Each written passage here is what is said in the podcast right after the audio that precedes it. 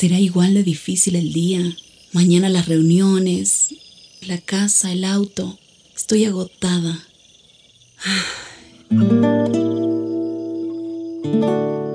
No importa cuántas cosas me hayan angustiado hoy.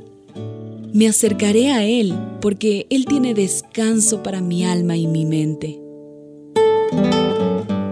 Cuando mi corazón está tranquilo, puedo escuchar su voz en quietud y confianza. Mi fortaleza está en descansar en Dios. Ven a descansar.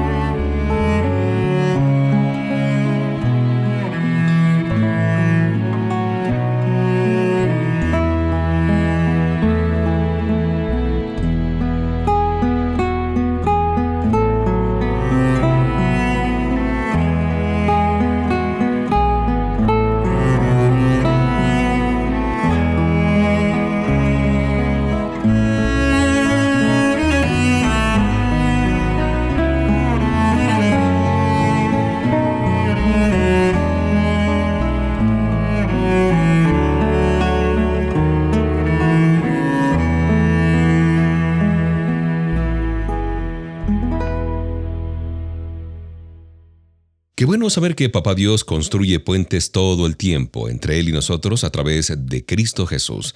Te doy la bienvenida a este tiempo especial para descansar juntos en las manos amorosas de nuestro Padre Eterno y su palabra que refresca nuestro corazón y nuestra alma. Hay una porción en eh, el libro de Romanos 5.8 que dice, pero Dios nos demostró su gran amor al enviar a Jesucristo a morir por nosotros, a pesar de que nosotros todavía éramos pecadores. Recordemos que cuando estábamos en pecado, alejados de Papá Dios, Él construyó un puente para acercarnos. El responsable por la construcción de este puente fue precisamente Jesús. El amor de Dios por nosotros es tan grande que incluso sin que lo merezcamos tú y yo, se acercó a nosotros a través de su Hijo Jesús. Ese amor con el que Dios nos favoreció debe reflejarse en nuestra vida diaria, en nuestras relaciones. En vez de construir muros y fortalezas, cercos de separación, debemos levantar puentes de aproximación. El amor del Señor mantiene un matrimonio, mantiene una amistad y claro, mantiene una familia. Él une, no separa, como lo hacen el egoísmo, el orgullo, la altanería, la vanagloria de la vida. Humanamente hablando, este tipo de amor es intangible. Sin embargo, se torna posible porque cuando creemos en Jesús, el Espíritu Santo habita en nosotros y nos capacita para amar de una forma que antes eh, ni siquiera hubiéramos imaginado que podríamos amar. Y el mismo Dios ama a través de nosotros. Cuando eso ocurre, las personas ven reflejado en nosotros el amor de Cristo y nosotros nos tornamos o nos hacemos testigos vivos de Jesús. Entonces permitamos que Dios ame a través de nosotros mismos, reflejando el amor de Dios hacia los demás.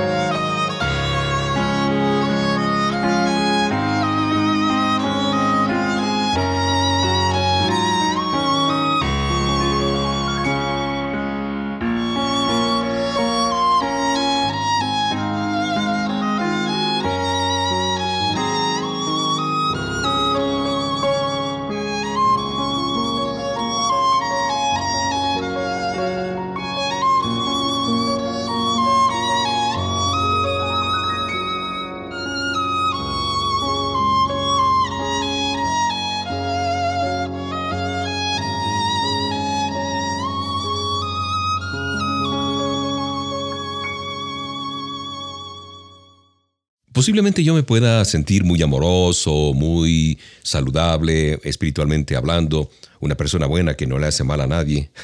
¿Tú has dicho eso alguna vez?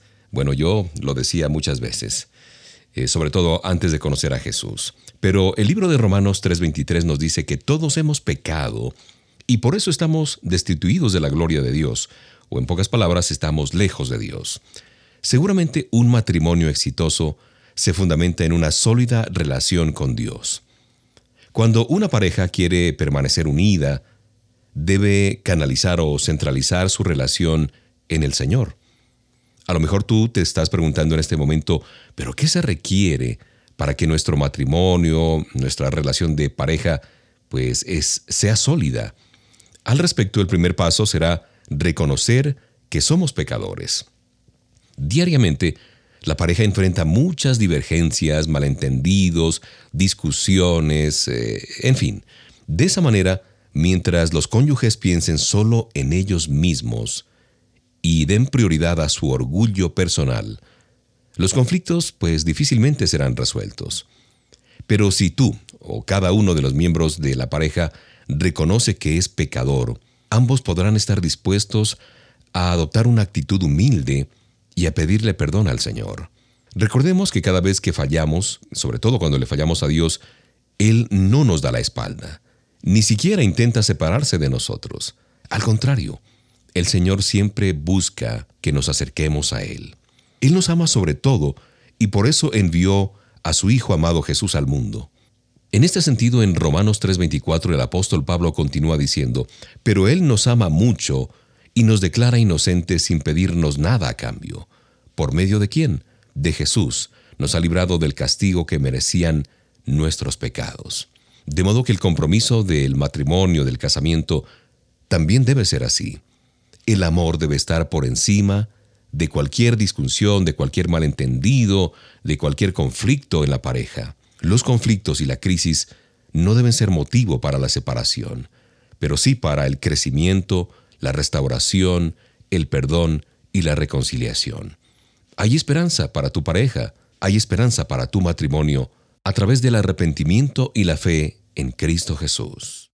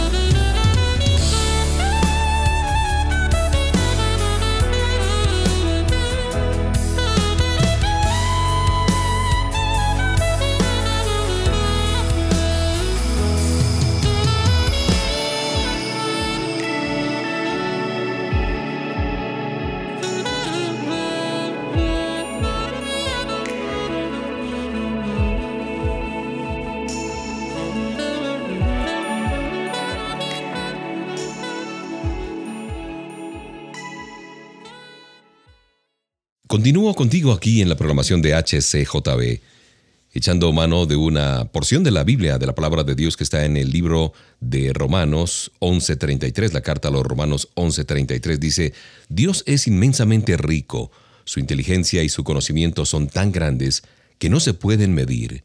Nadie es capaz de entender sus decisiones ni de explicar sus hechos. Hay algunos años, algunos momentos, algunos tiempos muy difíciles, especialmente si alguien de nuestra familia contrajo una enfermedad o quedamos sin empleo, asimismo si pasamos por problemas de pareja o si perdemos un familiar, un amigo querido, muy cercano. Nuestro deseo es que Dios haga desaparecer nuestras dificultades con un poder así mágico, de un modo que nos beneficie. En verdad lo ideal sería que todo se resolviera de acuerdo a nuestra manera. Lamentablemente con frecuencia no tenemos paciencia, sensibilidad o apertura para apreciar los caminos de Dios. El apóstol Pablo también se sorprende con las decisiones de Dios, pero al comprender la dimensión del amor del Señor por la humanidad, él exclama de una manera categórica, Dios es inmensamente rico, su inteligencia y su conocimiento son tan grandes que no se puede medir. De manera que hay ciertas circunstancias y algunos acontecimientos que pueden parecernos incomprensibles al principio, pero posteriormente logramos identificar la mano amorosa del Señor en aquellas situaciones. Ciertamente Él nos ama y quiere lo mejor para nosotros. Y además el Señor también nos ofrece un consuelo incalculable, que es la vida eterna en Cristo Jesús. Y eso es lo más importante. En ocasiones sí, no logramos comprender la sabiduría de Dios, pero podemos confiar en sus palabras, cuando dice mis planes para ustedes solamente yo lo sé, y no son para su mal, sino para su bien. Voy a darles un futuro lleno de bienestar. Por eso podemos alabarlo en todos los momentos como lo hizo el apóstol Pablo. Alabemos a Dios por siempre. Amén.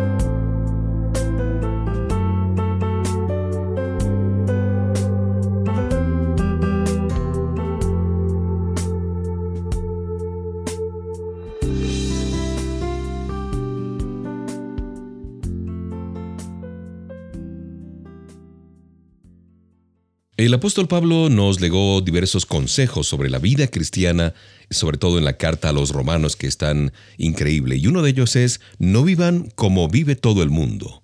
Pablo incitó a los cristianos a que fueran diferentes, que fueran la sal y la luz de este mundo. Es por todos conocido que la adolescencia y la juventud son las etapas más difíciles para que las personas se posicionen o se afirmen como creyentes, como hijos de Dios. En general, los adolescentes y los jóvenes quieren ser aceptados en un grupo y para ello buscan identificarse con él. Cuando los amigos no son cristianos, aunque el adolescente no concuerde personalmente con las actitudes y la postura de su grupo, generalmente abandona sus convicciones para concordar con el grupo y lograr ser aceptados y sentirse seguros. Eso lo sabemos. Para ser diferente es necesario tener valor y determinación. Ese valor es fruto de la fe en Jesús y de una eh, mejor comprensión y aceptación de cada uno de nosotros como el Señor nos hizo. Los jóvenes deben saber que Dios los acepta como son y que esta es la aceptación más significativa que pueden tener. Como dijo el apóstol Pablo, cambien de manera de ser y de pensar. Si tú te encuentras transitando la adolescencia o la juventud y formas parte de un grupo que no actúa de acuerdo con tu fe, reflexiona un poco acerca del consejo de Pablo. Medita en la palabra de Dios y busca la orientación del Señor. Deja que Él te transforme por medio de una nueva manera de ser y de pensar. Pídele fuerzas a Papá Dios y no vivas como vive todo el mundo, porque quien no tiene certeza de la vida eterna en Cristo no tiene el perdón de los pecados y el consuelo de la salvación. Así es que permite que Papá Dios te transforme y verás que la fe en Cristo Jesús es la mayor seguridad y la mejor aceptación que podamos tener. El Señor te acepta como eres, sin imponer condiciones, sin exigir nada a cambio. Él te acepta como eres, simplemente porque te ama con todo su corazón.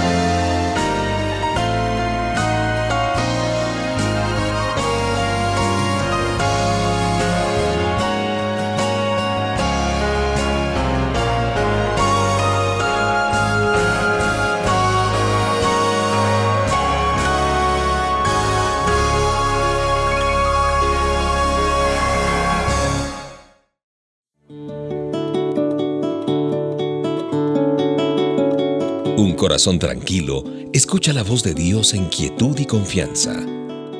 Ven a descansar.